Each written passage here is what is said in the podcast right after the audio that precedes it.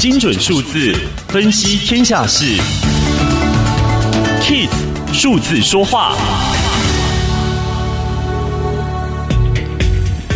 疫情肆虐，不仅国际航班受到冲击，许多国家的国内航线也萎靡不振。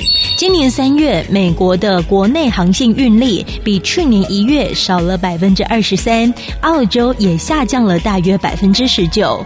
全球主要国家当中，只有中国的国内航线逆势成长，运量甚至超过了疫情爆发前的水准。相较之下，中国的国际航线运力则是比疫情前下跌了百分。分之九十三。经济研究机构伯恩斯坦指出，全球有高达百分之六十的出境旅游支出被转移到国内旅游业，而中国国内航空业是最大的赢家。以上资讯由天下杂志提供，Kiss Radio 与您一起用数字掌握天下事。